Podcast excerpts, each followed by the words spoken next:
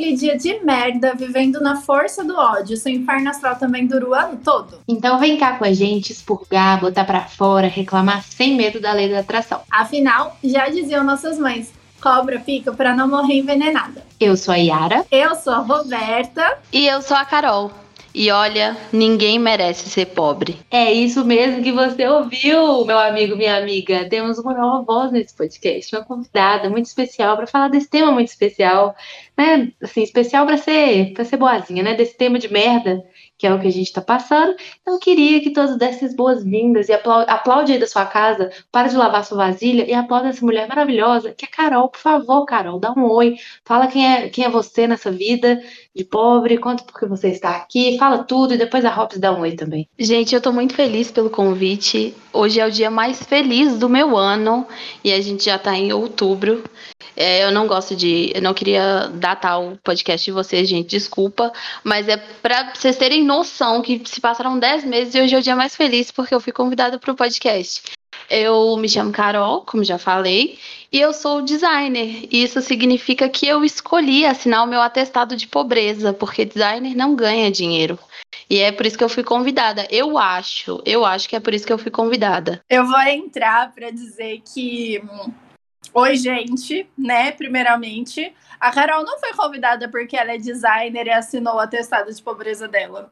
Ela entrou porque ela é a pobre com as melhores histórias de pobre que eu já conheci na minha vida. E porque eu sei que vai rolar uma sintonia aqui. Por exemplo, a Carol é a única pessoa que se eu virar e falar assim: Sabe quando você tá andando e aí de repente passa um brejo e aí você tá com a porra do chinelo e aí a porra do chinelo atola no brejo porque a rua não foi não teve o bagulho lá do saneamento direito, e aí o chinelo arrebenta, a Carol vai saber exatamente do que eu tô falando nesse momento. E para mim, isso é o atestado de pobreza. Então é por isso que você tá aqui, amiga. Inclusive, Sim.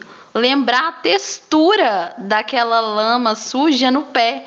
Porque tem uma textura específica que você sente entre o dedo, assim, quando o chinelo arrebenta. Horrível. Acho que esses comentários iniciais já deu deram o tom do episódio, né, gente? Que a gente vai falar que é do perrengue, que é da humilhação que a gente passa, além, além de problematizar um pouco, eu acho que a gente vai chegar lá porque a gente não dá conta, né? Como sempre. Mas aqui é para falar desse perrengue, da humilhação do negócio que não precisava. Precisava atolar o pé no barro? Não tem necessidade, sabe? Mas é isso, né? A pobreza nos leva para esse lugar da vida. Então, Carol, pode ir botando para fora esses casos aí, minha filha, que tô curiosa já. Eu acho que quando eu penso em ser pobre, a primeira coisa que vem na mente assim é transporte público. Porque o transporte público ele tem um lugar de, de extremo, assim. Se você é rico e você anda num transporte público, a sua experiência naquele meio de locomoção é totalmente diferente de uma pessoa que é pobre. Porque o pobre no transporte público, ele é lembrado que ele é pobre. Ele tem, assim, é nítido para ele, putz, eu sou pobre. Por exemplo, um rico, quando ele pega uma vez ou outra um transporte público, ele geralmente dá sorte de não pegar cheio. E o pobre não, gente. O tanto que já, já andei com a cara agarrada no vidro de ônibus. O tanto que já sofri. Roberta sabe, sofrer com gente que não tem a decência de segurar a bunda para soltar um pão em casa que solta no ônibus. E esses ônibus de agora, eles são. Eles têm ar-condicionado, né? Então é tudo fechado. Então, tipo assim, é humilhação atrás de humilhação. Teve uma vez que eu acho que nesse dia eu falei assim, cara, ser pobre é uma merda, dentre tantas outras vezes, né? Mas nesse dia específico eu tinha tido um dia horrível, horrível. E eu peguei um ônibus que tava muito cheio, muito, muito cheio. E aí, sabe quando tá muito cheio, que você fica meio que preso na porta? E aí, quando a porta abre para as pessoas descerem, você tem que descer para as pessoas descerem pra você voltar pro ônibus. Eu fiz isso, né? Tava encostada na porta assim, porque queria muito chegar em casa, muito. E quando a porta abriu e eu desci pro pessoal descer, eu não sei o que aconteceu comigo, que eu tava tão assim, puta por ser pobre, que eu esqueci de voltar. Não voltei. E aí desci com o povo, o povo desceu, eu desci, fiquei esperando assim, o ônibus foi embora e aí eu me dei conta de que eu não tinha entrado, que eu teria que esperar o próximo ônibus que estaria tão cheio quanto. Meu e que a minha vida era aquilo. Não, eu vou continuar aqui então. Gente, eu quero dizer que o episódio nem começou e eu já. eu já tô passando mal de dar risada, porque é esse sentimento. Eu acho que assim, pobre andando de transporte público é o pobre andando de transporte público, vivendo sua vida de pobre normalmente.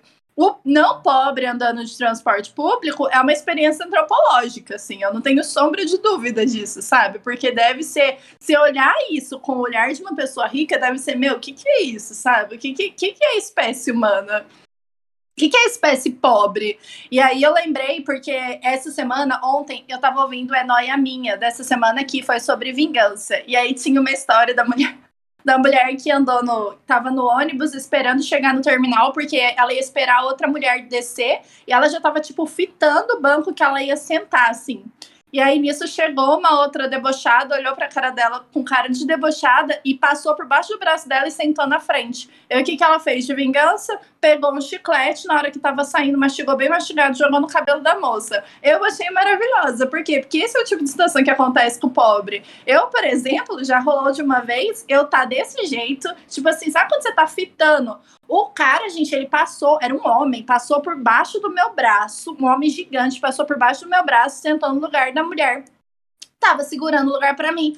O bom foi que a mulher deu uma gritada com ele, assim, mas que!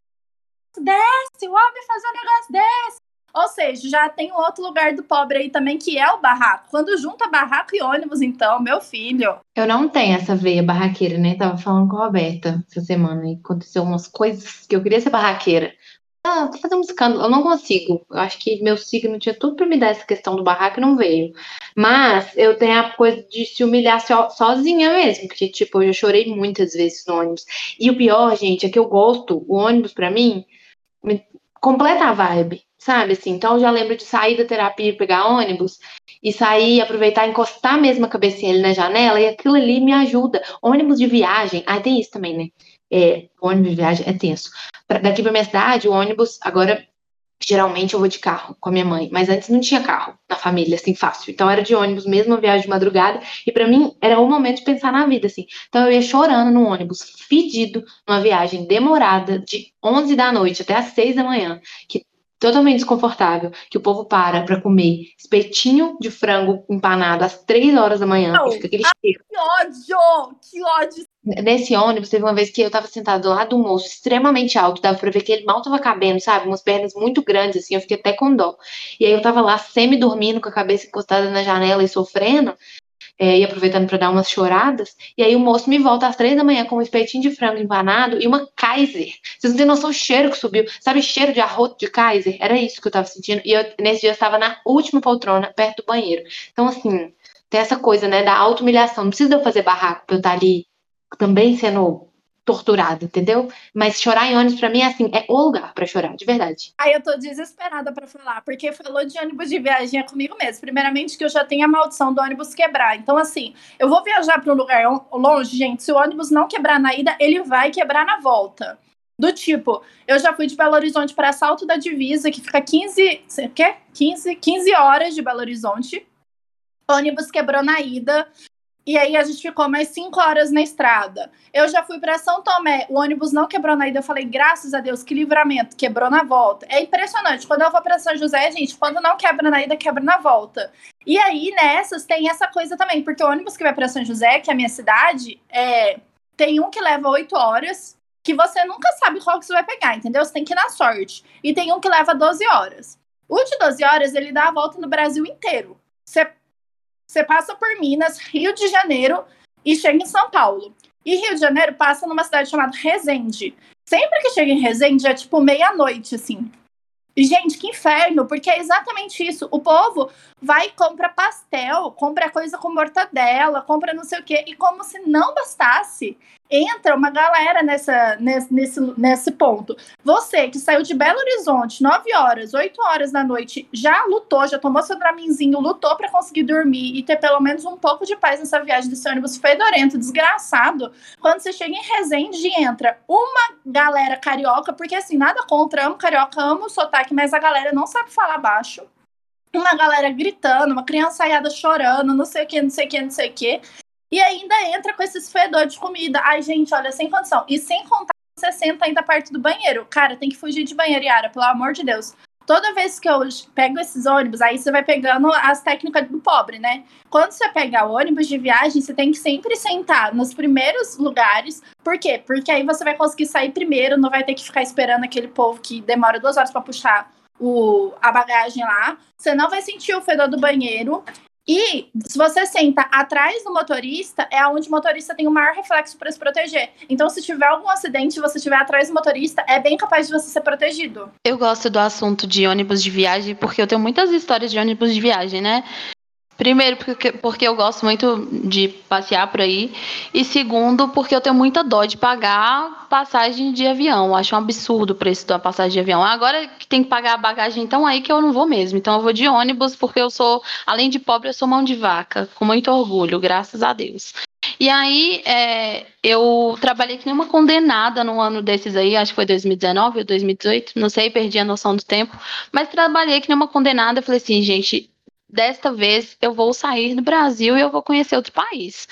E aí tava passando pela rodoviária ali do Tietê e falei, gente, eu vou pro Chile. É isso, vou pro Chile, mas não vou de avião porque tá o olho na minha cara, eu vou de ônibus. Eu sei, gente, que eu falei, que viagem de 54 horas? Encaro para pagar mais barato? Encaro. Vou sim, atravessa não sei quantos estados e dois países? Vou, vou demais.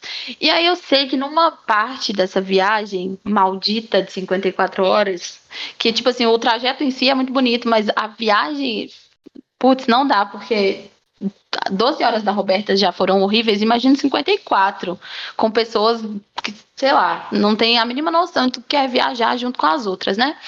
Aí eu sei que chegou numa parte de madrugada, lá no meio da Argentina, que a mulher que era comissária do ônibus, não sei nem se fala comissária, mas ela levantou a mão assim, ficou em pé e falou: Gente, gostaria do minuto de atenção de todos vocês.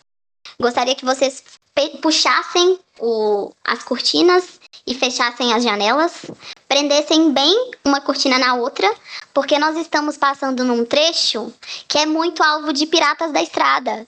E aí eu fiquei olhando pra cara dela assim, porque eu não entendi o que significava piratas da, esca da estrada. Gente, o que é isso?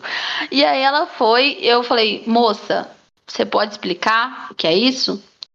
Ela foi falou assim que ali perto tinha um grupo de ciganos que saqueavam ônibus que vinham do Brasil. E aí me bateu um desespero tão grande, porque tipo assim, eu já eu falei, gente, será que realmente esse tipo de aperto compensa os 500 reais que eu deixei de pagar a mais para ir de avião? Não, Carol, nem o tempo compensa, pelo amor de Deus, eu tô desesperada com esse caso, tô desesperada com as 54 horas, cara. Eu, a única vez que eu viajei para fora do país, eu fui de avião, obviamente fui no, pro Canadá, não tinha muita opção, mas só para ah, tipo, tipos de perrengue diferente. Eu não, eu detesto viajar tipo estrada. Eu não ah, curti a estrada, muito raro eu curtir a estrada. Geralmente só quero chegar. Eu queria teletransportar. Para mim não tem essa de ou trajeto, não. Não gosto. O ônibus, que acho uma merda. Fico sem paciência. Queria apagar e acordar só lá, mas pra mim não fazer feito direito e tal. Então, eu não tenho essa coisa, não. Infelizmente, eu não consigo ser mão de vaca. Se eu for pra um lugar eu puder de avião, eu vou. Eu gasto mais, eu não importo, eu só quero chegar rápido. Só que assim, quando eu fui pro Canadá, por exemplo, eu comprei a passagem de avião no cartão da minha amiga, coitada. Um beijo, Thaís. Porque eu não tinha limite. Aí eu dividi de 10 vezes no cartão dela e fiquei pagando pra ela pra sempre, mandando várias Inclusive, eu gosto, eu gosto disso. Eu gosto do senso. Eu não sei se sua amiga é pobre, mas agora falando de pobres em geral, a gente tem muito um senso de ajuda. E isso é muito muito bom. Então, tipo assim, se eu tiver um limite maior no meu cartão, eu super empresto meu limite para outra pessoa comprar outra coisa. Não é o caso, porque o meu limite é mil reais, né? Então, não dá para dividir com as outras pessoas. Mas eu acho que o pobre tem muito disso, de se ajudar. E isso é uma, um negócio bom. E aí, até voltando pro transporte coletivo, quando você é pobre, você desenvolve uma ultra percepção do seu entorno, que é você sabe quando a próxima pessoa vai descer naquele ônibus para você sentar. Você desenvolve isso com o tempo, porque é um instinto, um instinto da sua pobreza. E aí, por exemplo, se a pessoa tá arrumando muita roupa assim, ou se ela já ajeitou a mochila mais de duas vezes no colo, pode saber que ela tá prestes a, descer. E aí você já fica do lado dela, já se posiciona ali, porque na hora que ela descer, você senta. Eu gosto disso também, do, do das coisas que você desenvolve sendo pobre. E tem que ser estratégico, porque é isso, não adianta sentar com a pessoa atrás, sabe? Você tem que sentar com a pessoa te vendo. Então você tem que sentar, se posicionar ali meio que de frente para a pessoa também, porque se a pessoa não te vê, ela pode sair de uma forma que te bloqueie para entrar, e aí ela vai abrir caminho para uma outra pessoa que nem tava olhando aquele lugar sentar. Ô, Carol, você tava falando de, de desenvolver, estou falando da estratégia e tal. Sabe uma coisa que eu acho que é só ser pobre que a gente desenvolve, que é dar valor para umas coisas meio bestas, que para algumas pessoas são bestas, mas que não são para a gente, pelo menos para mim não. Um exemplo mais clássico assim que eu penso é coisa de ficar em hotel, pousada, qualquer coisa, né? Eu, eu acho que eu fui me hospedar em numa pousada pela primeira vez, eu tinha, tipo, quase 20 anos já. Nunca tinha ficado. Porque sempre que a gente viajava, tipo, ia pra praia, pra Guarapari, né? Era na casa de alguém, da tia, da avó, da prima de alguém. Nunca tinha ficado. Pra mim era uma coisa de outro mundo ficar num hotel, numa pousada e tal. E uma vez eu viajei com uma tia minha. É, na verdade, minha tia foi de carro com a família dela. E eu fui de ônibus depois, lá pro Guarujá, peguei ônibus, peguei balsa, mas esse ônibus até que foi de boa. É, quase perdi, mas foi de boa. E aí eu, toda vez até hoje, aí eu tive algumas experiências ficando em hotel, assim, por causa de trabalho, de viajar aí. Mas, gente, eu acho, assim, uma coisa incrível, maravilhosa. Eu acho tudo muito chique. Pode ser qualquer hotel. Não precisa ter nada, eu não, nem sei avaliar, tipo, ah, esse hotel é bom. Esse... Pra mim é tudo muito chique. Pousada já é mais. É, Fiquei outras vezes assim, eu acho que é mais acessível, mais possível. Mas a coisa do hotel, você tem um cartãozinho que abre a porta, entendeu? Eu fico meio deslumbrada. Eu acho que tem um deslumbramento com umas coisas que só sendo pobre pra gente ter. Vocês têm isso com alguma coisa? Um negócio que você até tem mais acesso hoje, ou, enfim, é mais acostumada, mas que você ainda fica meio, meu Deus do céu, isso é muito chique, eu amei. Que não tem nada de chique, é só pobreza sua mesmo? Eu não só tenho, como eu desenvolvi, conforme eu fui trabalhando, né, e ganhando meu dinheiro, eu desenvolvi um hobby que é me hospedar aleatoriamente em hotéis, porque eu acho hotel a coisa mais chique do mundo. Eu acho hotel incrível. Então, assim, eu entro no Booking, sei lá, eu tenho um dinheirinho sobrando no mês, eu entro no Booking, escolho um hotel que eu não fiquei ainda ainda e eu vou lá. E aí eu vou como se eu tivesse propriedade para falar de hotel, porque aí depois eu ainda mando um review no Booking falando o que eu achei daquele hotel. E eu sempre acho incrível, eu sempre acho maravilhoso, eu sempre acho o máximo ter trazer sabonete para casa, é, shampoo para casa, pente para casa. Se eu pudesse, eu traria as toalhas também, porque geralmente toalha de hotel é muito boa. Se eu pudesse, traria o edredom 200 e sei lá quantos fios, porque é uma delícia de dormir. E eu já estou começando a pesquisar para investir em edredons de hotel, porque eu acho hotel a coisa mais maravilhosa. Pousada, então, se tiver comida inclusa, incrível, maravilhoso, eu amo. Tudo que é de graça, eu amo. É isso, gente. Tudo que é de graça eu amo. Agora, tem uma coisa, alguns gostos que eu acho que eu fui desenvolvendo com a vida, assim. Por exemplo, para mim, a minha riqueza do momento é conseguir comprar amaciante Downy. Porque a minha mãe usa Downy, e aí eu chegava na minha mãe e sentia o cheiro da amaciante falava, mãe, o que, que acontece? Que minhas roupas não ficam com esse cheiro e tal. Falou assim, tem que comprar Downy. Aí a primeira vez que eu fui comprar Downy, tava, tava acostumada com aqueles amaciantes que no, na verdade não faz diferença nenhuma na roupa. E aí eu levei um susto com o preço, né? E aí um dia eu me permiti e fiquei viciada em Downy. Gente, assim, para mim é o supra-sumo da riqueza. Outra coisa para mim que é o supra-sumo da riqueza, quem não é de Belo Horizonte não vai entender, mas fazer compra no Super Nosso. Porque, gente, fazer compra no Super Nosso é assim, absurdo, sabe? Super Nosso tem os preços muito mais caros, tem uns negócios muito diferentes. Só que agora, tipo, tá tudo tão caro que eu, sabe, e aí tem o VA e não sei o quê. E às vezes eu vou, não faço compra de mês, não. Mas aí, tipo, final de semana, às vezes preciso comprar uma coisinha, eu vou no super nosso. Aí você vai comprar, tipo, limão siciliano, sabe? Os negócios assim. para mim é o super assunto da riqueza isso. Eu amei muito. O Downy eu, eu não, não concordo, já usei. Eu lembro quando eu usava também, eu achava chiquérrimo. E minha mãe também usava por conta disso. O cheirinho realmente ficou muito bom. Mas depois eu fiquei com alergia e, enfim, não é é testar de animal e etc, né? Olha eu cortando a onda do Downy chique da Roberta. Amiga, Mas aqui, sabia. É, e amaciante estragar as roupas, tá? Dicas domésticas. Sabe o que, que eu uso? Vinagre de álcool no lugar do amaciante, que deixa as roupas macias. Amiga, não deixa. Cheirinho. Como é que faz com o cheirinho? O pobre gosta de cheirinho. Entendi. Tem que desapegar. Você coloca um. Faz tipo uma aguinha assim com algum cheirinho para se bater depois que a roupa secou, você desapega. Mas a gente não gosta muito, não. Aqui em casa, que geralmente a gente acha os cheiros fortes. meio alérgica. Eu já acostumei com roupa sem cheirinho, assim. Mas dá uma estragada na roupa, eu acho, viu? Tipo, roupa preta fica meio embaçado, sei lá. Mas olha o pobre, tá vendo? Ele dá um jeito de não gostar das coisas. Mas não, para essas coisas, não sei, tem umas coisinhas de casa, de compra, eu acho que eu sinto isso com o verde mar, mais ainda, que tem mais coisa diferente. E eu entro verde e eu amo. mar eu nem entro, Yara. Verde mar eu nem entro.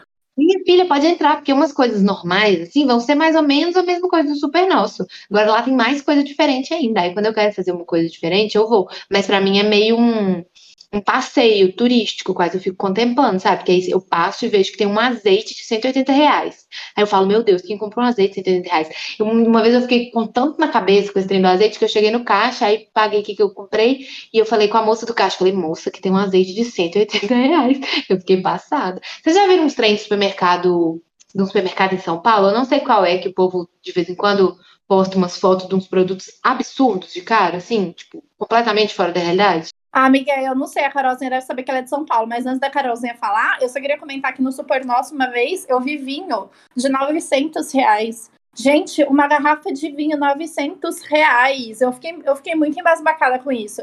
E aí tava aquele moço que sempre ficou moço orientando lá também. E aí ele ficou, tipo, véi, realmente, eu já experimentei, porque eu sou não sei o que lá, sommelier, sei lá como é que fala o negócio. E aí eu já experimentei, mas eu fiquei, tipo, meu Deus do céu, sabe? O que, que tem, é, aquela, aquela tipo de frase, não tem ouro, porque assim, sem condição. Eu amo que um traço da identidade do pobre é olhar um negócio caro no supermercado e não sentir o desejo. Ele, vai, ele fica mais tipo assim: quem é o otário que paga 900 reais num vinho? Quem é o trouxa que dá 300 reais nesse pedaço de queijo? E aí vai embora, sabe? Segue a vida. Porque o rico não. O rico vê aquilo com um desejo, né? O pobre, o pobre ri. Tipo, na gente, mentira que vocês estão pagando 60 reais num, num, em duas laranjas e uma pitaia. Mentira, sabe? Eu gosto muito disso. E esse mercado, eu gostaria muito de saber onde é o endereço, esse de São Paulo, porque eu não quero passar nem na porta, gente. Tem coisa que eu evito. Tipo assim, se, se eu ver, eu passo até mal. Então eu não, não gosto de saber, não gosto nem de ver. Tem um troço também do Rico no supermercado que, depois que a gente começou a frequentar o super nosso, que, que eu vou com o Rousseau muito no supermercado, né? Que eu só tenho moto e facilita as coisas, ele também me ajuda. E aí, o super nosso, um dos super nossos mais perto daqui é o do Lourdes, que para quem não é de Belo Horizonte é o metro quadrado mais caro de Belo Horizonte. Então, Lourdes só tem madame. Gente, vocês já viram rico fazendo compra? Pra mim é tipo assim, é uma diversão. Porque eles não andam, tipo, parece que eles estão passeando no parque, gente. Eles não têm pressa nenhuma, pra nada. Rico não, tá, não tem pressa. Não tem pressa, entendeu? Você tá desesperado porque, sei lá, o seu estacionamento você só pode ficar meia hora, ou porque você está sempre correndo, o pobre está sempre correndo. O rico, ele não tem pressa, ele não olha preço. Gente, é, é assim, é essa experiência antropológica, sabe? A experiência antropológica que o rico tem no mercado, no ônibus, eu tenho no Super Nosso do Lourdes. Eu ia falar isso. Se eles usam ônibus para experiência antropológica, vamos fazer isso com supermercados chiques. O Carol estava falando que o pobre vê e debocha e não deseja. No supermercado eu sou assim também, tipo, zero vontade dessas coisas absurdas, de boa. Mas tem uma coisa que mexe um pouco comigo, que é coisa de casa e de decoração.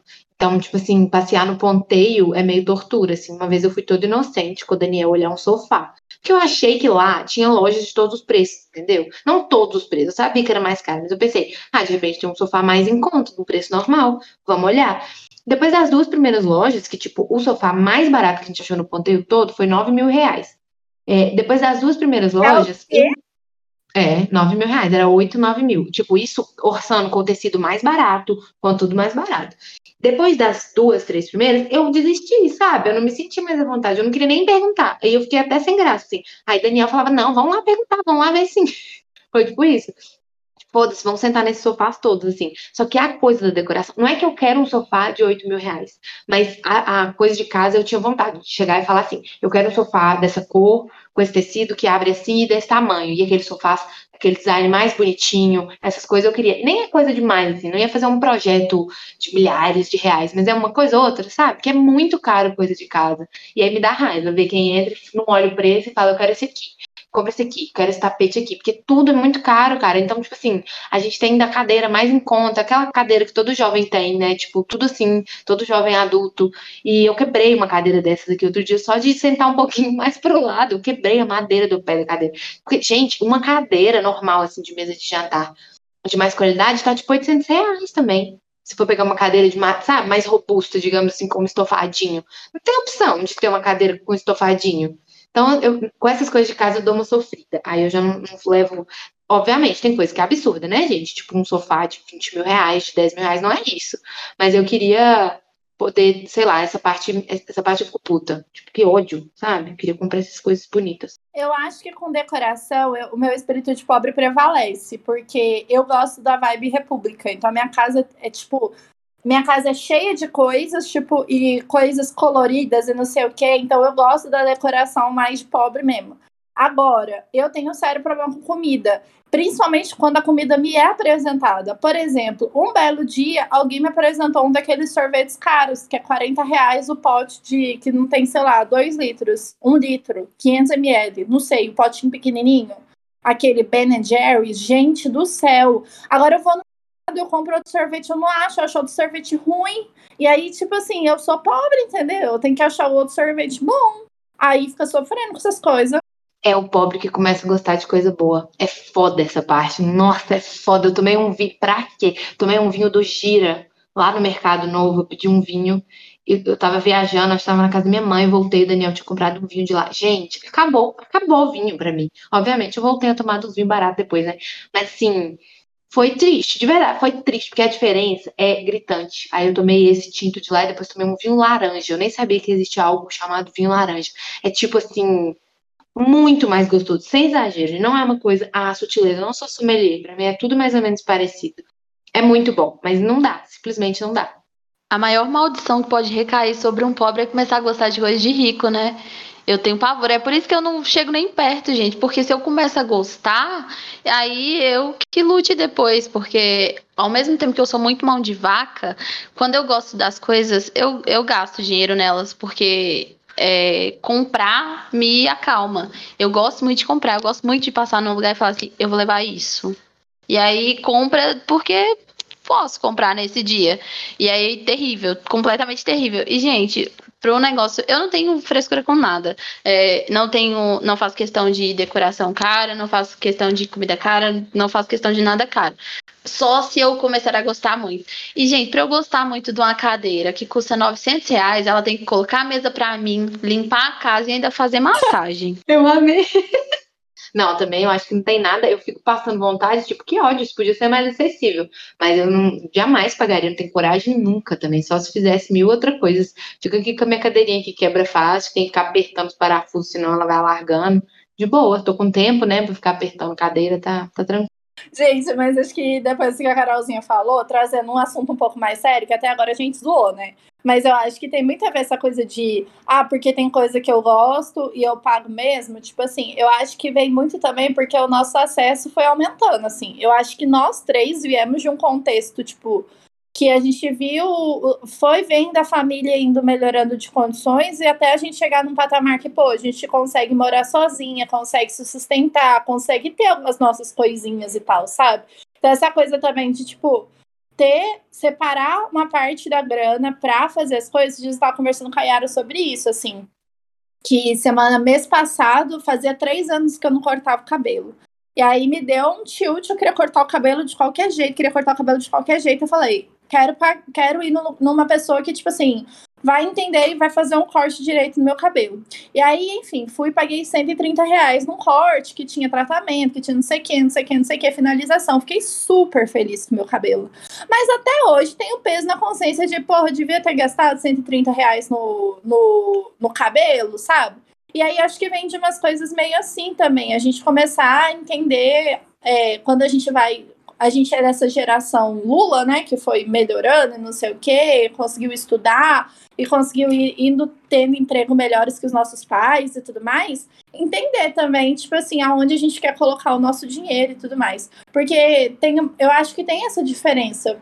Por exemplo, eu vejo umas diferenças familiares de pais que não souberam, é, de fato, tipo, conseguiram quando conseguiram, tipo, receber uma grana, não conseguiram investir, fazer aquela grana render, não sei o quê. E eu vejo os meus pais, por exemplo, que deixaram de viver para guardar dinheiro, sabe? Então, tipo assim, meus pais foram guardando dinheiro, foram, sei lá, comprando, comprar um terreno, construir uma casa e não sei o quê, mas meus pais nunca viajaram, assim, né? Fizeram uma viagem de fato. A viagem deles é São José, praia ali e Minas, sabe? Tipo, e aí eu acho que a gente vem com essa quebra, mas com uma culpa que a gente carrega também de, pô, será que eu posso gastar esse dinheiro nisso? Será que não é egoísmo? Mas eu não tô nessas condições de gastar esse dinheiro ainda, sabe? Quando eu vim morar sozinha, eu senti muito isso também. Eu aluguei um apartamento que era do jeito que eu gostava, que não é nada luxuoso, mas é um apartamento que relativamente maior do que eu morava, assim, e que tem os espaços que eu gosto e tudo mais, e eu fiquei meses me culpando, tipo assim, ai meu Deus, acho que eu não estava preparada para alugar esse apartamento, dei um passo maior que a perna, não sei o que, não sei o que, não sei o que. Então a gente que é pobre passa muito por esse espaço de culpa também, né? Muito, nossa, é exatamente isso. Você descreveu perfeitamente bem, assim. E acho que tem um meio termo, sabe? Eu tava também conversando com outra amiga minha sobre exatamente isso, assim. Ela fica, ela tava falando que oscila muito entre querer só guardar o dinheiro dela e querer viver a vida, assim, aproveitar as coisas que ela gosta. E acho que dá para equilibrar, né? Não dá pra gente se privar de tudo. Eu, pelo menos, não quero viver essa vida guardando, mas também não quero viver uma vida só gastando loucamente e conhecendo coisas novas e boas e que eu gosto e que eu quero aproveitar. Então, assim, tem coisa que eu gosto mesmo, que eu vou escolher pagar um pouco mais, tem coisa que eu não ligo nem um pouco, tipo, sei lá, roupa, maquiagem, essas coisas para mim, gente, eu nem não ligo assim. Eu achei bonita, pode ser de qualquer lugar a roupa. E maquiagem nem tenho. Então tem gente que super gosta disso. E aí, ao mesmo tempo, não vai dar pra bancar outros pequenos luxos, digamos assim, entre muitas aspas, né? Porque nem é luxo, assim. Mas é, eu tento ir escolhendo, sabe? Cada mês, se eu quiser uma coisinha, eu vou gastando com uma e com outra não, e tentando equilibrar. É, agora, eu acho que também não dá para ir, ah, agora que a gente teve acesso, sair só gastando também, sabe? Não acho que é muito a vibe. É uma coisa que eu tenho, a gente fala muito aqui, em casa e que minha mãe também sempre falou é que, tipo, comida a gente prefere ter as coisas que a gente gosta, sabe? É até no, nas épocas de mais perrengue, demorando em BH e tal, eu lembro minha mãe falar assim, Yara, quando você tiver com vontade de comer uma coisa, tô falando de coisas normais, tá, gente, da nossa classe, não fica passando vontade aí, não, porque eu vou ficar triste aqui em casa. Então você me fala que a gente dá um ah, jeito. minha mãe fala a mesma coisa. Minha mãe fala, desde pequena eu ouço, com comida eu não seguro dinheiro. Tipo assim, Exato, e é uma coisa que Daniel fala sempre aqui, então a gente faz no supermercado, igual eu falei, né, no último episódio, acho que a Carol não ouviu ainda porque não saiu, mas a gente gosta de ter os ingredientes que a gente precisa para usar para fazer as comidas gostosas, até pra gente não desanimar de cozinhar em casa. Então, com essas coisas eu eu gosto, sabe? É a parte que para mim não dá para abrir mão. O resto desses pequenos luxos de vez em quando. Então, uma vez na vida da morte, a gente toma um vinho desse que eu falei, quando tem alguma comemoração especial, uma coisa assim. Agora, viver gastando horrores assim não dá. E é muito ruim quando a gente convive com pessoas que têm um estilo de vida muito diferente, porque são mais ricas, assim, porque é difícil, né? Assim, se a gente está próximo mais dessas pessoas do que de outras, igual o Roberto falou uma vez, de papo de ficar investindo dinheiro e tal. É, é, é complicado ver as pessoas num estilo de vida completamente diferente, não se identificar, não ter com quem conversar, isso é foda. Cara, eu ia falar exatamente. Desculpa, Carolzinha, eu sei que a gente tá. Eu tô monopolizando aqui, mas é porque né? É isso. a gente estava comentando, eu estava pensando esse, tava comentando com a Yara, na verdade, esses dias sobre essa coisa também da gente se relacionar com essas pessoas que têm uma vida muito diferente da nossa. E aí tem um caso que eu vou tentar falar mais em, nas entrelinhas possíveis, mas enfim, tinha uma pessoa fofoca. Fofoca. Nossa, essa fofoca é pesada.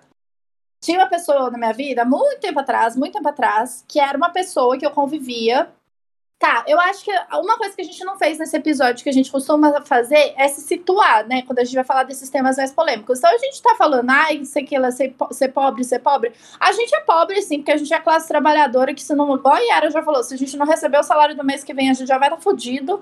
Mas a gente, tipo assim, tem, tem, uma, tem condições de vida, né? Eu acho que é importante situar isso, assim, também. Igual a gente falou, a gente estudou, a gente conseguiu ter acesso à educação, a gente conseguiu chegar num lugar hoje que a gente consegue se sustentar de uma forma legal, a gente tem uma vida, né? A gente não, não passa necessidade, assim. E aí teve uma época que, que essa pessoa se aproximou de mim, acho que foi uma das primeiras pessoas que se aproximou de mim que tinha um estilo de vida muito diferente do meu, que tinha muito mais dinheiro do que eu, assim, não era uma pessoa milionária ainda, mas era uma pessoa definitivamente mais rica que eu, tipo, sei lá, uma classe média alta. E aí essa pessoa, ela sempre teve muitas coisas que eu jamais até hoje não tenho acesso, tipo, ela tinha carro que o pai dela deu, tinha é, uma casa muito legal, tinha coisas muito legais e tal. E aí aconteceu algumas questões, eu me afastei dessa pessoa, dessas pessoas e tudo mais. Quando eu me afastei dessas pessoas, uma vez eu mencionei para ela que eu achava que o que tinha feito as nossas divergências assim gritarem, a gente brigar tanto era uma questão de classe. Ponto. Beleza, segui a vida.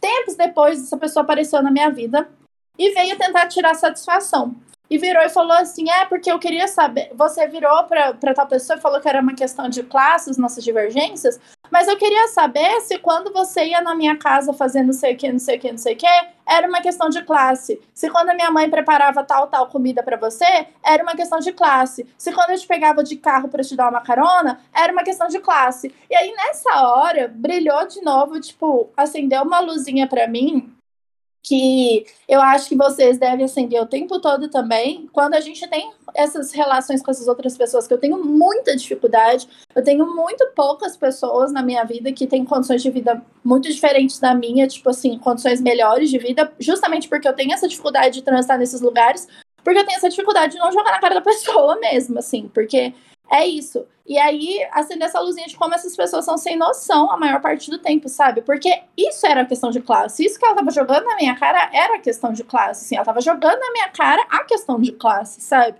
E é muito difícil você ver pessoas que têm condições melhores de vida e que têm consciência de classe, essa consciência de classe mesmo, que têm consciência das diferenças, de que tem coisas que você não vai conseguir acessar, e enfim, sabe? Então eu tenho uma puta dificuldade mesmo com essas pessoas, porque, porque eu não tenho paciência com falta de bom senso. Eu não tenho paciência com gente que tem acesso à informação e não procura se aprofundar, sabe? Então, falando do ninguém merece ser pobre, eu acho que uma das principais coisas é essa, assim, sabe? Ninguém merece ser pobre ah, num lugar de, de extrema desigualdade social, assim. E isso porque a gente não tá nos piores lugares, a gente tá longe de estar tá nos piores lugares. Mas ainda assim, quando a gente se depara com pessoas que estão em posições melhores que a gente, vem uma avalanche de coisas na nossa cara que é a gente tá 100%, a gente se mata de trabalhar igual burro e a gente tá 100% do tempo prezando e tomando cuidado com questões básicas de sobrevivência. A gente tá 100% do tempo pensando no aluguel que a gente tem que pagar no mês que vem,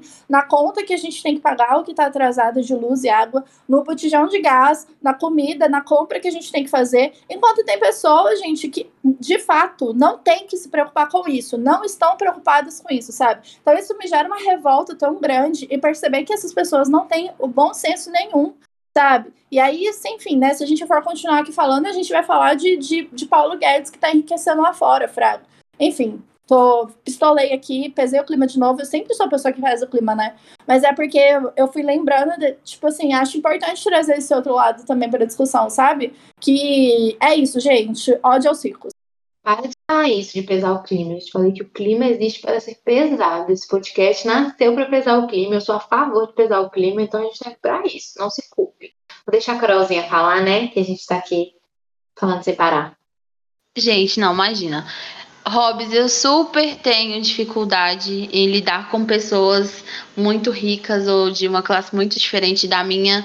E eu acabei minando muitas relações por isso, de tipo assim, não, não querer conviver com a pessoa porque eu não conseguia enxergar nem similaridades entre a gente, sabe? Por mais que a gente gostasse de coisas parecidas ou fizesse coisas parecidas, sempre existe uma barreira assim que para mim é muito difícil de, de transpor e uma linha muito tênue entre entre essa relação que tipo assim a qualquer momento isso deixa de ser um, como que eu posso dizer? Deixa de ser amigável. Porque sempre em algum momento parece que essa pessoa que está numa, num, numa parte mais elevada da pirâmide vai acabar jogando isso na sua cara em algum momento.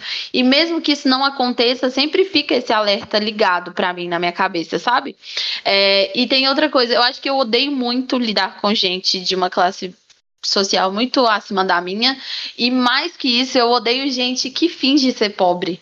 Porque uma vez eu conheci uma mulher que ela, tipo assim, ela tinha muito dinheiro, gente. O pai dela era dono de uma rede de supermercados, era coisa de tipo ela ter três carros e ter morado em não sei quantos países no mundo afora, mas ela fazia questão, questão de parecer que era pobre, de falar como se fosse pobre para se enturmar. E isso me dava um negócio tão ruim que eu ficava, gente, eu perderia o meu réu primário com essa mulher aqui agora. Porque eu detesto gente rica que finge que não é rica pra se enturmar. Porque, gente, eu, se eu tivesse os privilégios que ela tem e tivesse todo o background que ela tem, mas é nunca que eu ia querer ser pobre, sabe? Eu acho que só quer ser pobre quem nunca foi pobre. Ou oh, até que as pessoas que eu convivi mais próximas, assim, que eram mais amigas, que eram muito mais ricas, foram de boa. Eu nunca escutei essas coisas esdrúxulas que a Roberta falou, porque isso aí que você contou, Robson, desse caso, essa pessoa falar com você jogar as coisas na sua cara, o fato dela tá falando é que é questão de classe. Eu achei assim, meu Deus, achei absurdo.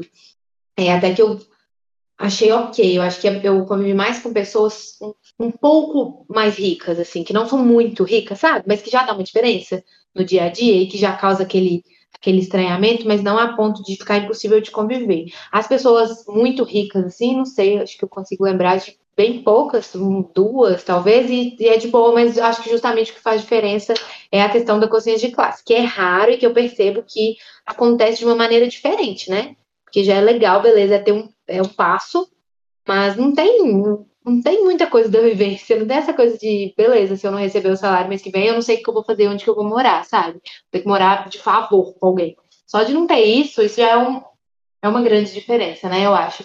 Mas até que eu nunca vivi, assim, é, situações com pessoas claramente babacas ou que tentavam enturmar, ou então não percebi. Será que eu sou trouxa? Pode ser. Amiga, acho que não. Eu acho que de fato tem gente que tem consciência de classe e que minimamente sabe abaixar a orelha, né? Tipo assim, pra ouvir quando outra pessoa sinaliza alguma coisa, assim, sabe? Eu tenho uma super amigas que, que, que tipo assim, têm condições de vida muito melhores que a minha, mas quando eu viro e falo, meu, sabe, dou uma zoada, mesmo porque é, é osso falar isso seriamente, mas quando eu dou uma zoada a pessoa se toca. O osso, eu acho que fica mais esdrúxulo, por exemplo, nessa questão, era uma coisa de tipo assim, o, os acessos que você tem, sabe? Porque eu subia para acessar os lugares dessa pessoa para ser amiga dela, e essa pessoa não descia para acessar meus lugares. E aí vira uma coisa meio esquisita, né? Tipo assim, é, a, a, questão de classe está escancarada e a pessoa não percebe. Então eu acho que, tipo assim, igual a Carolzinha falou, eu acho que a, a, é, tem isso ainda, né? Tem essa pessoa que não tem consciência de classe nenhuma, não tá nem aí, tá, continua vivendo a vida. E tem a pessoa que ainda finge ser pobre. Eu acho que quando você tem consciência de classe, você não é nenhum nem outro, assim, sabe? Porque você dá pra você. Eu, eu acho, né? Uma pessoa, sei lá, que se interessa por esses assuntos, o que é muito difícil, porque geralmente essas pessoas não querem olhar para o lado, sair na rua e ver o que está de fato acontecendo, né? É muito mais fácil viver com uma lente da vida que, que você tem ali de que, sei lá, nesse final de semana eu vou viajar para Fernando de Noronha e é isso a minha vida. É muito ter essa lente e de repente você militar ali no Instagram do que de fato você descer para base, tentar entender e se organizar, igual a gente falou nos últimos é, episódios, porque dá para você, por exemplo, ser rico e se organizar, cara, você vai fazer uma diferença gigantesca no seu coletivo, eu tenho certeza disso, sabe? Porque você tem um, você tem recurso ali para ajudar nisso. Sabe? Você tem recurso, cara. Então, tipo assim, dá pra você ser rico e não ser escroto, tendo consciência de classe, usando seus recursos de fato e entendendo seu lugar. Eu falo muito isso, tipo assim, e aí eu falo não só de, de essa questão de, de classe, assim, eu falo de questão de outros privilégios, cara. Eu sou uma pessoa que eu tenho que acordar todos os dias, me olhar no espelho e perceber que eu sou uma mulher branca, magra, cheia de privilégios. E eu acho que as pessoas têm que começar a ter mais esse exercício, sabe? Pra parar de ser escroto mesmo, velho. É isso que eu falo sobre consciência de classe. É você saber usar seus recursos, velho. Como uma mulher branca e magra e que tem um monte de privilégios é, perante a sociedade, como eu, quando eu saio, sei lá, gente, já rolou, por exemplo, de eu sair no carnaval, ver uma pessoa negra, sei lá, sendo presa, e não é querer ser o salvador da pátria, não, mas é você ir ali se colocar no lugar dessa pessoa, sabendo que você sendo branca, é muito mais fácil de você não ser presa, ou se você ser presa para tentar livrar aquela pessoa, ou para tentar ajudar, ou para tentar denunciar algum abuso policial. Você muito provavelmente, além de se você for presa, você vai ser liberada muito mais rápido, as, as coisas vão se desenrolar de forma muito mais rápida. É usar desse seu privilégio para fazer alguma questão de fato, tipo, ter uma atuação política coerente, sabe? É isso que eu penso, assim. Se você é rico, se você tem dinheiro, meu, muito mais do que tentar ser, se mostrar pobre para se enturmar com a galera, é usar o recurso que você tem para fazer alguma. para de fato atuar nessas merdas de desigualdade, entrar no coletivo e conseguir investir seu dinheiro, direcionar seu dinheiro de alguma forma. Provavelmente, se você é rico, você tem mais tempo, porque você não precisa fazer tanto, você não precisa trabalhar menos, você não precisa trabalhar e fazer freela e não sei o que, não sei o que. Investe mais seu tempo, sabe? Tipo assim, eu acho que dá para ser rico e não ser escroto. É, é, é, difícil, é. Eu, por exemplo, não consigo lidar muito com gente rica, não consigo, porque na maioria das vezes isso não acontece porque eu odeio desigualdade social. Só que para tentar ser mais, né, equilibrada, maneirada aqui, eu acho que dá para você usar seus privilégios para ter uma atuação política coerente, sabe? Igual eu citei aqui, igual eu tento fazer como jornalista, por exemplo, eu tô sempre com o celular na mão. E quando eu vejo, sei lá, algum abuso policial, alguma coisa acontecendo, eu vou lá e interfiro, porque eu sei que que, tipo assim, isso vai recair com men muito menos força. A bala, a, a bala perdida não vai me atingir, Fraga. Então eu acho que é isso, é você usar os seus recursos, os seus privilégios para ter uma atuação coerente. Amiga, eu concordo super e eu sei que o clima tá mais sério agora, que o assunto mudou drasticamente, mas eu queria muito falar, eu prestei atenção na sua fala, e eu queria muito falar de um evento que para mim é tipo assim o melhor evento de todos, porque pelo menos em alguns pontos o carnaval dá uma equalizada nas coisas. Eu já vi gente rica em estados deploráveis, se, se prestando a tomar catuaba quente em copo de plástico em rua que se você pegar leptospirose, você sai no lucro em carnaval. Eu acho que a gente poderia falar, inclusive, sobre eventos e situações que equalizam um pouco e que te fazem olhar para uma pessoa rica assim, se fudeu. Oh, ver rico se fuder é bom demais, né? Eu acho que é uma das coisas que mais trazem alegria na vida. Eu, a Carol fazendo o gancho do assunto sério pro assunto não sério, sem ignorar o assunto sério. O que, que é isso, gente? Essa mulher é perfeita, a roteirista. Mas eu tô aqui pensando, é, se eu, em que situação, assim, o carnaval eu concordei que tá todo mundo ali meio misturado, é, mas não sei se eu consigo pensar em outra situação que as coisas estão mais ok, assim, mais equilibradas. Você pensou em mais alguma outra quando você falou, Carol?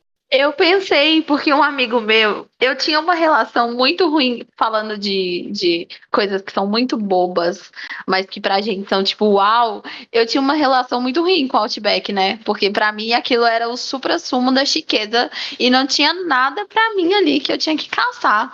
E aí uma vez é, eu tinha saído pra almoçar assim, e um amigo meu falou assim: Nossa, eu gosto muito do Outback. Aí eu falei assim: Sério? Porque ele é tipo, pobre, tipo eu. Aí eu falei assim, sério? Ele falou assim, sim, o Outback é o único lugar no Brasil em que rico tem que pegar fila igual a gente. E aí, isso ficou na minha cabeça de um jeito.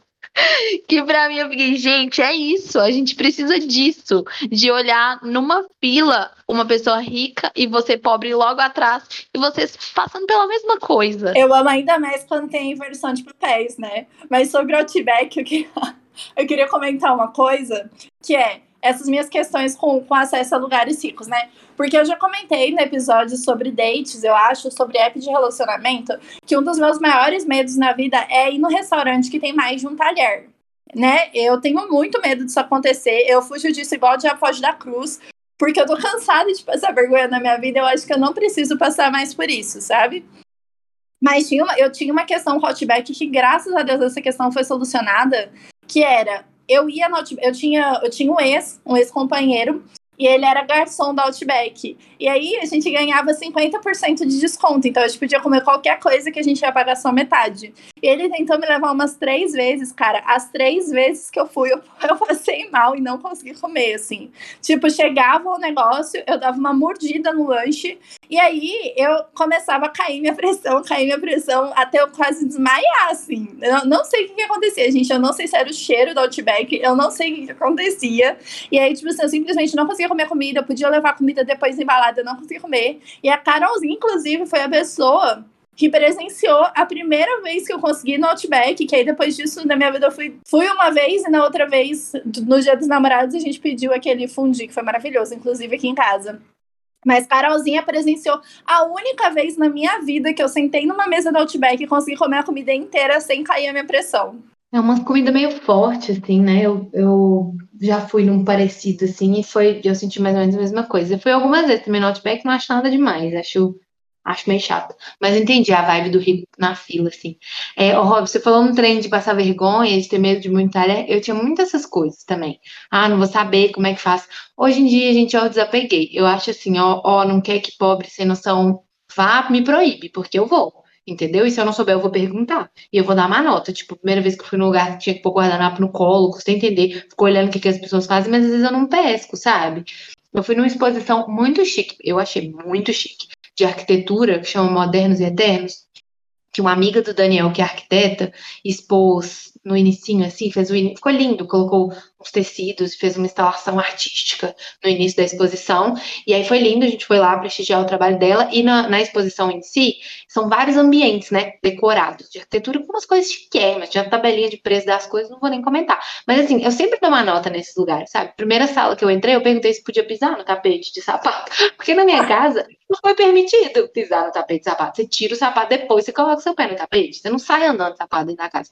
Teve uma vez que minha mãe comprou um sofá, que ela dividiu, sei lá, comprou um sofá pra sala, foi decorando, né, a casa aos pouquinhos, eu lembro da gente comprar um sofá e dividiu de 10 vezes. Gente, ninguém sentou no sofá durante 10 meses, a gente só pôde sentar depois que ela terminou de pagar.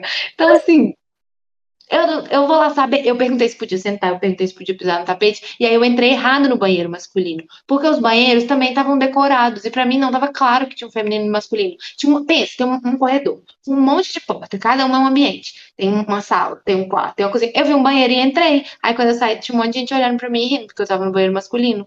E eu não vi. Então, assim, eu já aceitei que eu vou dar essas manotas mesmo. É a primeira vez que eu fui numa exposição de arquitetura. Eu não vou saber direito, sabe?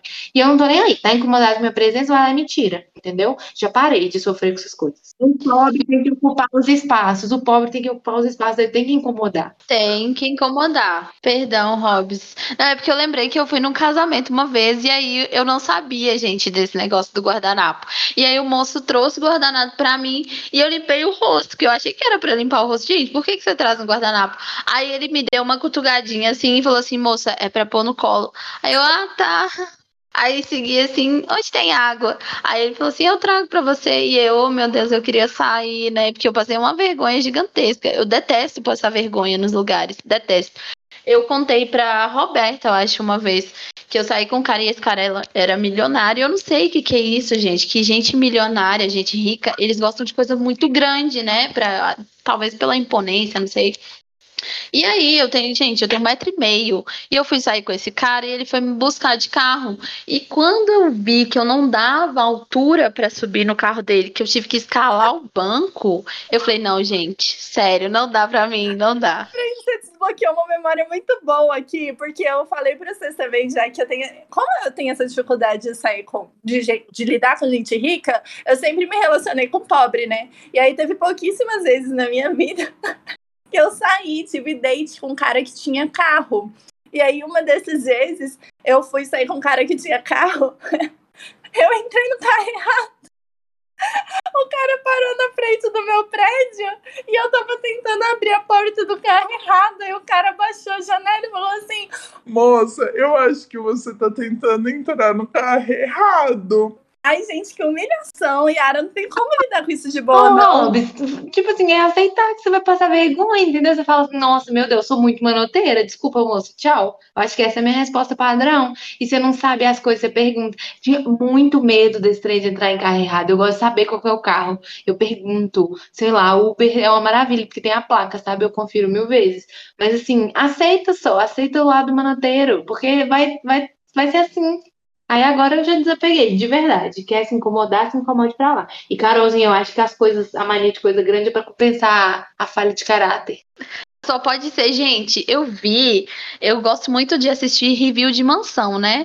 E só pra falar assim, ah, mentira, que esse otário pagou 17 milhões nessa casa na Barra da Tijuca. E aí, eu não sei o que acontece que todo review de mansão tem uma porta que tem 4 metros de altura, gente. Pra quê? Se você vai passar no máximo em 2 metros ou, ou em 90, por que, que você precisa de uma porta de 4 metros, sabe? Pra quê? Eu tenho muita raiva de arquitetura de rico, queria falar isso aqui. Gente, pra limpar aquilo. Misericórdia, não tem condição nenhuma de se limpar uma porta de 4 metros, sabe? Imagina a quantidade de teia de aranha que vai juntando aquilo. Agora, acho que tem uma coisa que precisa ser falada nesse podcast também, que é o mau gosto do rico. Porque, gente, roupa e decoração de rico não tem a menor condição. Assim, nossa senhora, que povo brega. É, do povo rico, rico mesmo, é bem brega mesmo, eu concordo. Concordo. Acho tudo isso, acho tudo isso brega. Das coisas de decoração não são as bregas, não, tá, gente? Pelo amor de Deus, são só as coisas bonitas. Bem minimalista, eu não gosto de muita coisa, mas é aquela coisa bem acabada, essas coisas que eu tô falando, por Deus. Amiga, aquela onça que o povo coloca no jardim é tipo uma onça preta, feia, dá até dó das onças do povo, daquela réplica que o povo faz preta, que custa, sei lá, velho, uns 10 mil reais pro povo botar aquela onça horrorosa no jardim, sabe? Ai, eu fico indignada. Nunca vi, não sei nem do que se trata. Eu sinto isso com tapete de bicho. Além de ficar super aflita, eu acho muito cafona. Aquele bicho aberto lá, sabe? Eu, eu fico. Ai, nem. Amiga, eu vi review de mansão que tem. Na verdade, é pantera de fibra de vidro com Swarovski que eles colocam. Você quer uma coisa mais breve que Swarovski? Meu Deus do céu, aquelas canetas, gente. Aquela caneta de rico, eu fico indignada da pessoa pagar 900 reais numa caneta. Pelo amor de Deus, cara, que negócio brega. Graças a Deus, eu nem sabia que isso existia. Então, fico muito feliz. Gente, vocês têm algum caso ou a gente vai para os quadros? O que, que vocês acham? Acho que a gente pode ir pro quadro. Eu ficaria aqui infinitamente falando mal de rico. Com certeza. Se você entrar na parte das manotas de pobre também, eu ia ficar infinitamente. Podemos ir então para os quadros, Carolzinha? Podemos. Vamos lá. Vamos ver se Carol está preparada. Com Ninguém Merece, ela é.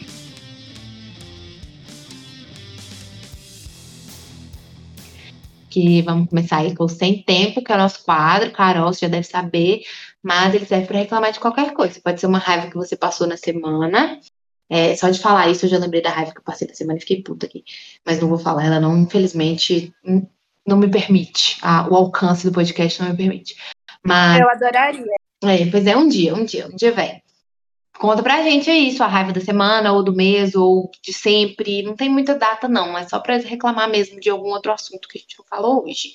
Se você quiser começar, Carol, será uma honra. Pois eu quero começar assim, porque o meu sem tempo dessa semana, na verdade, já dura exatamente dois anos, que é é, dois anos atrás, né, eu decidi que eu moraria em São Paulo, mas eu estava completamente fora de mim, porque não tem como, não tem como viver numa cidade que tem os preços que São Paulo tem. Eu estava olhando no quinto andar um apartamento, né, porque, enfim, gosto de olhar para saber se tem alguma coisa que me cabe que eu posso me mudar para lá. E, gente, pelo amor de Deus, o pessoal de São Paulo, além de, de mercenário, é sem noção. Porque você olha aqui um apartamento com um quarto, 30 metros quadrados, um banheiro caquético capengando, a pessoa coloca para mim dois mil reais mais condomínio. Ah, gente, pelo amor de Deus, meu, sem, meu sem tempo é para especulação imobiliária. Eu não tô com paciência mais e é isso. Não sei o que eu vou fazer. A ideia é voltar e comprar outro container. Eu, eu tenho tempo para falar, para contar a história favor, do container. Por favor, todo tempo do mundo. a gente cancela o resto do podcast só para você contar. Tá. Não, é o seguinte, é porque Tipo assim, o sonho da pessoa pobre é ter uma casa própria. Não sei se é o de vocês, mas pelo menos na minha família, todo mundo que é pobre tem vontade de ter uma casa própria. E aí eu fiquei calculando quanto custaria para mim, considerando uns 20 anos de FGTS, mais não sei o que, minha casa e minha vida, quanto ficaria para eu ter uma casa própria. E aí eu descobri na internet uma possibilidade que era comprar um container marítimo, comprar um lote e fazer a minha casa de container nesse lote. E, e eu fui e comprei um container lá para 2018 por aí. Comprei um container marítimo. E o container foi muito barato, gente. Era tipo R$ 2.500. Aí eu falei, ah, quer saber? Vou comprar esse container, porque é um container bom, tá em ótimas condições. Mas esse container estava no Porto de Santos. E eu não pensei na logística de trazer o container para Minas Gerais. Então ficou tipo assim: eu comprei o container, mas não tinha como tirar o container de lá, porque eu não sabia nem quanto era o transporte do container. E aí agora eu tive que revender meu container, porque não tinha como levar para lugar nenhum, né? E aí agora eu tô pensando de novo em comprar comprar um container, mas dessa vez no lugar já que eu vou morar, para já fazer a casa lá, porque alugar não tá dando. Então eu vou comprar dois containers e um lote em algum lugar remoto aí do Brasil. Carol, eu tô chocada que você comprou um container em 2018 pra você morar. Meu Deus! Esse é o nível de saúde mental do Ninguém Merece. Comprar um container e deixar no Porto de Santos. Eu passei mal com essa história, meu Deus, ela é maravilhosa. Que isso? É só, se, não, se fosse qualquer outra pessoa contando, eu não acreditava. Mas eu conheço Carol, eu sei, eu sei. Desde o primeiro dia, acho que as primeiras conversas que eu tive com essa mulher já foram surreais. Yara, se você quiser, eu posso te mandar. Gente, se vocês quiserem, eu posso mandar o link de onde eu comprei, porque não foi difícil de achar.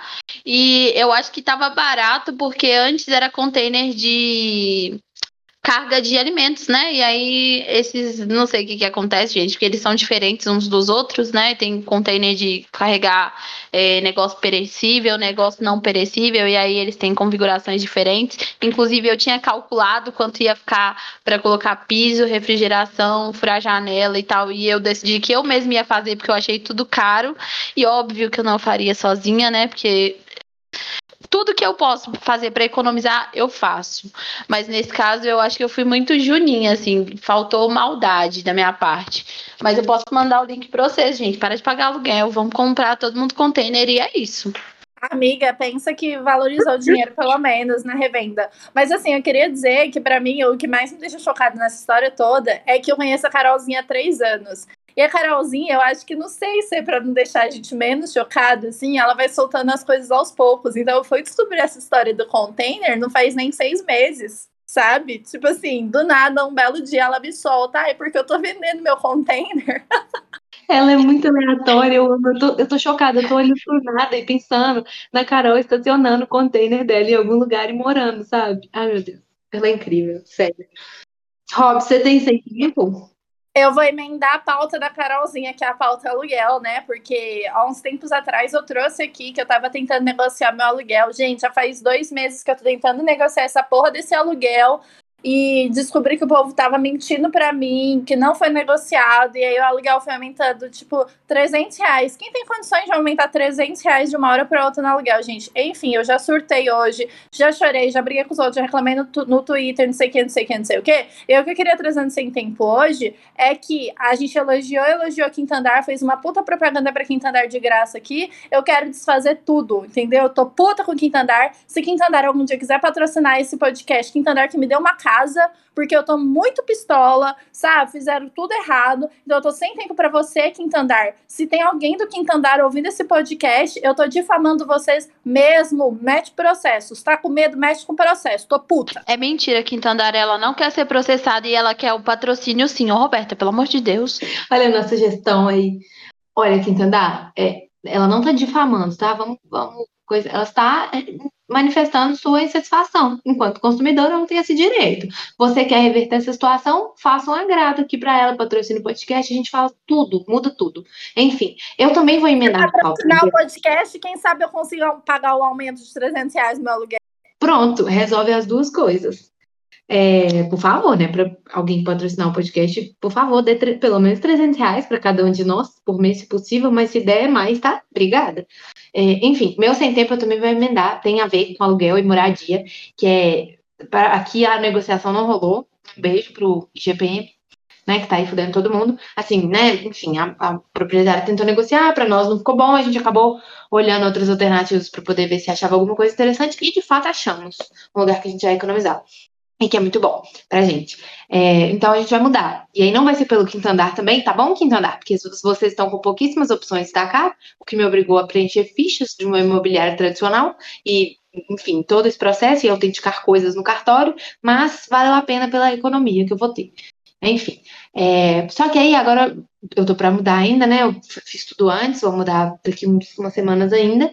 E eu simplesmente estou com ódio, mais ódio ainda, ou muito mais do que eu tinha antes, de faxina. Porque eu e Daniel, a gente não quer limpar uma casa que a gente nem vai morar mais. A gente já desapegou de onde a gente tá. Então a gente já tá assim, beleza, estamos pronto aí. Estamos prontos, só esperando dar o dia do contrato virar, porque a gente marcou um dia que a gente paga o mínimo, né? Assim, para não ficar pagando dia repetido e tal.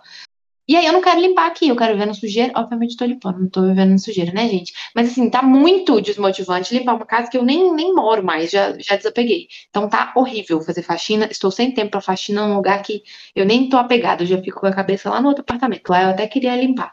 E aí é isso. E não tenho container, né? Então vou aqui continuar limpando o apartamento, infelizmente. Amiga, acho justo. Inclusive, acho que você devia ouvir uns não inviabilizes deixar um presentinho para as proprietárias embuste que se arranjou aí também. Gente, eu tô puta com os proprietários, tá? Puta com o proprietário de casa que, que fica alugando casa e fazendo a gente passar essas raivas, sabe? Com coisa básica. Ah, não. Nossa Senhora. Mas vamos de autodeboche? Vamos. Quem começa agora? Acho que pode ser você, Robson. Tá, então, vou... tem tudo a ver com, com com o meu, com o meu negócio aí que eu acabei de falar, o sem tempo. Por quê? Porque esse negócio me deixou muito puta, né? Aí eu fiquei percebendo que o quê? Eu vou ficando muito puta, eu não sei se isso é efeito da sertralina, que faz a gente parar de chorar tanto, né? Expressar tanta emoção e tal, não sei o quê. Mas sabe o que eu percebi? Sabe criança, quando vai ficando muito puta, muito puta, não sabe o que fazer, tipo, e aí quer bater em todo mundo, ou começa a ficar muito vermelho parece que vai explodir, ou berrar, ou não sei o que, não sei o que. Eu fui percebendo, gente, que eu acho que o meu autodeboche é que eu sou essa criança, só que eu tenho 26 anos. E aí eu começo a ficar muito puta, eu não sei como transbordar eu não tenho eu, a minha imaturidade emocional não sabe o que fazer com esses sentimentos. Então, assim, eu fico com uma vontade que é a seguinte: eu fico com vontade de descer ali embaixo, pegar a primeira pessoa com cara de cu na minha frente e descer a porrada. Se eu pudesse, eu faria isso. Graças a Deus, ainda tô em minhas faculdades mentais, não fiz isso.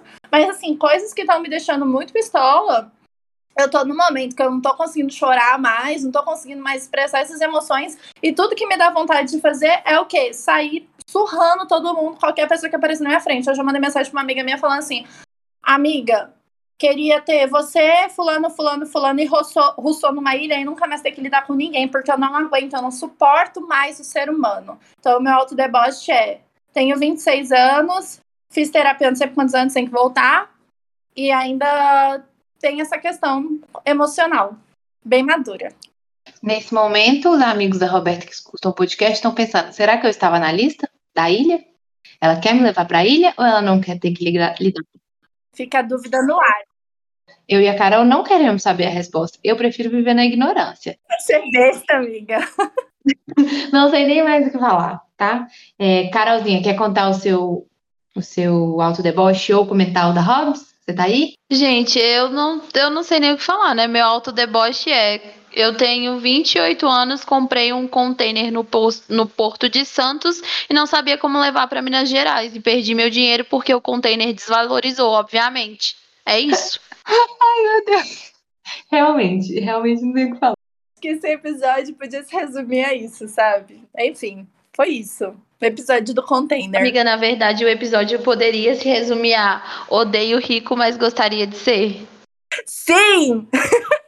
é 100% isso. Ó, vou falar um meu autodeboche, então. Que foi uma coisa engraçada. Eu fui trabalhar presencialmente, né? Eu tô misto, indo de vez em quando, e de máscara. E eu vou de PFF2, então é a máscara que veda mais e tal. E aí eu fico lá de máscara, Tô indo, tô indo poucas pessoas por dia, mas fico lá o tempo todo de máscara. Eu tiro quando eu vou almoçar na minha sala e tal. Aí, minha sala pareceu muito chique, mas não é não, tá, gente? Assim, sem ilusões. É porque eu sou psicóloga, tem vários psicólogos no setor e tem divisórios, cada um fica numa salinha minúscula sem janela. É... Aí, beleza, fiquei o tempo todo de máscara e eu fui tirar a máscara para poder almoçar. Então, fechei minha portinha e tirei a máscara. Gente, eu não gostei do cheiro do produto de limpeza que está sendo usado no meu trabalho. Eu acho o cheiro do ambiente estranho, me incomodou. Eu acho que eu fiquei tanto tempo em casa e tanto tempo de máscara que eu não. Eu sou muito chata com cheiro.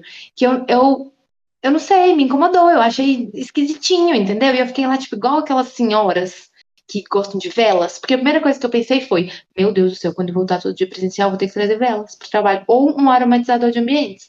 E eu já realmente eu fiz esse plano, assim, eu anotei, não esquecer de levar uma velinha, nem que seja uma, porque eu tenho uma vela aqui, que ela é muito cheirosa, só de abrir ela, ela já dá um cheirinho bom, não precisa nem de acender. A, a economia, né, gente? Economia doméstica é tudo.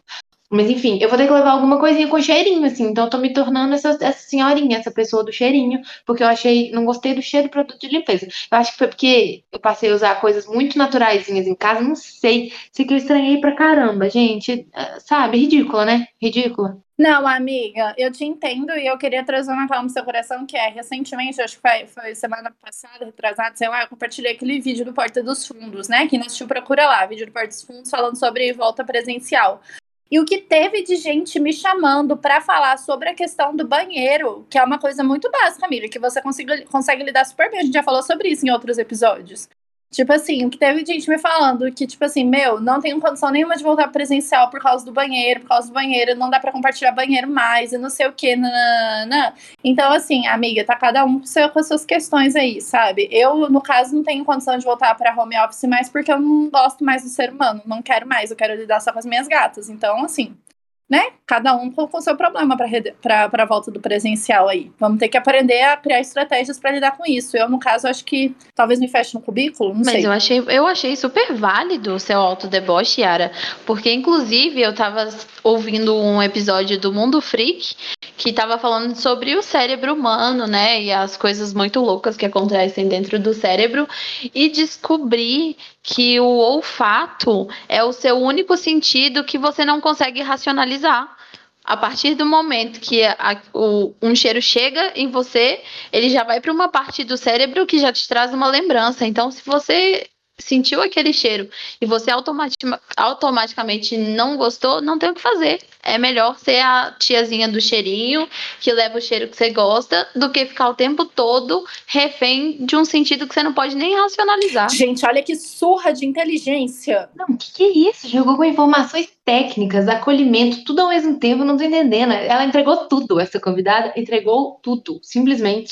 Casting do, do Ninguém Merece segunda temporada aí, hein? Uh, vem aí, vem aí. Aguarde as novidades. Gente, e aí, vamos de saque do ódio? Saque do ódio! Oi, é do saque do ódio? Eu queria deixar todo o meu ódio para as pessoas que no trânsito não usam a seta.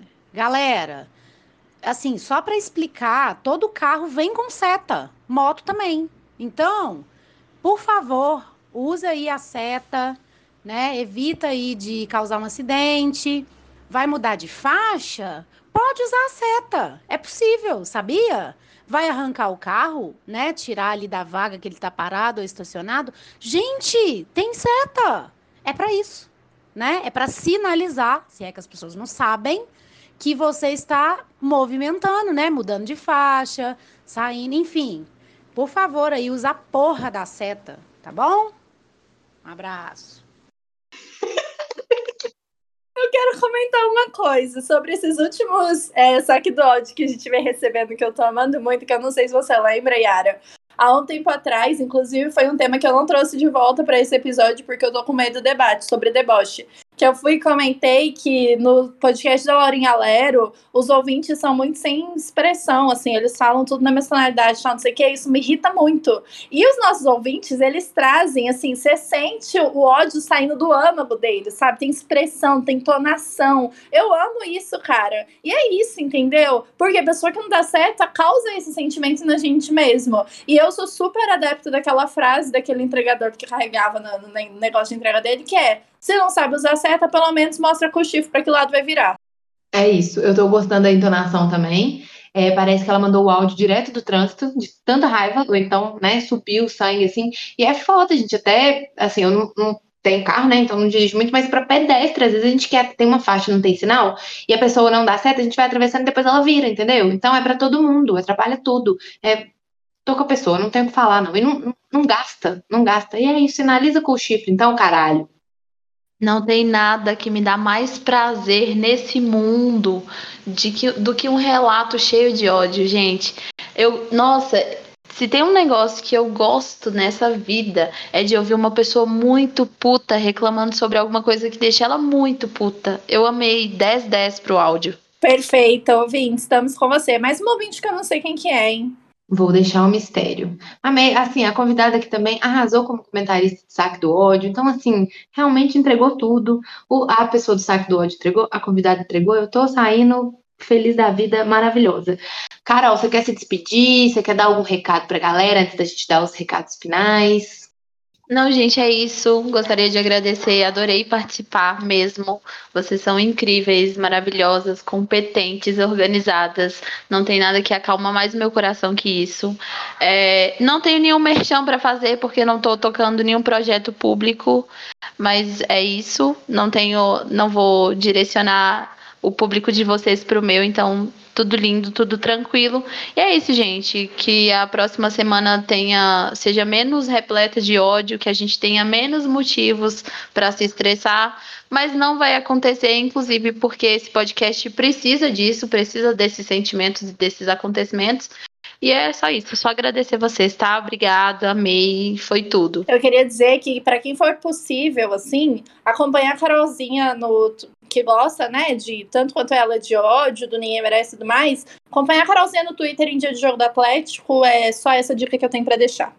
Cadê? O Twitter vai ser divulgado, gente? Agora o povo quer. Não, não sei se pode, sabe? Porque eu ia falar, pois pode sim, mas eu não sei. Porque eu acho que vou fechar o meu Twitter novamente por medo de processo.